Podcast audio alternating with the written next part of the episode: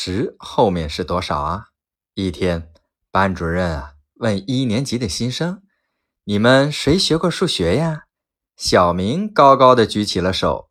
然后老师问他：“三的后面是几呀？”小明回答：“是四。”老师接着问：“九的后面是几呀？”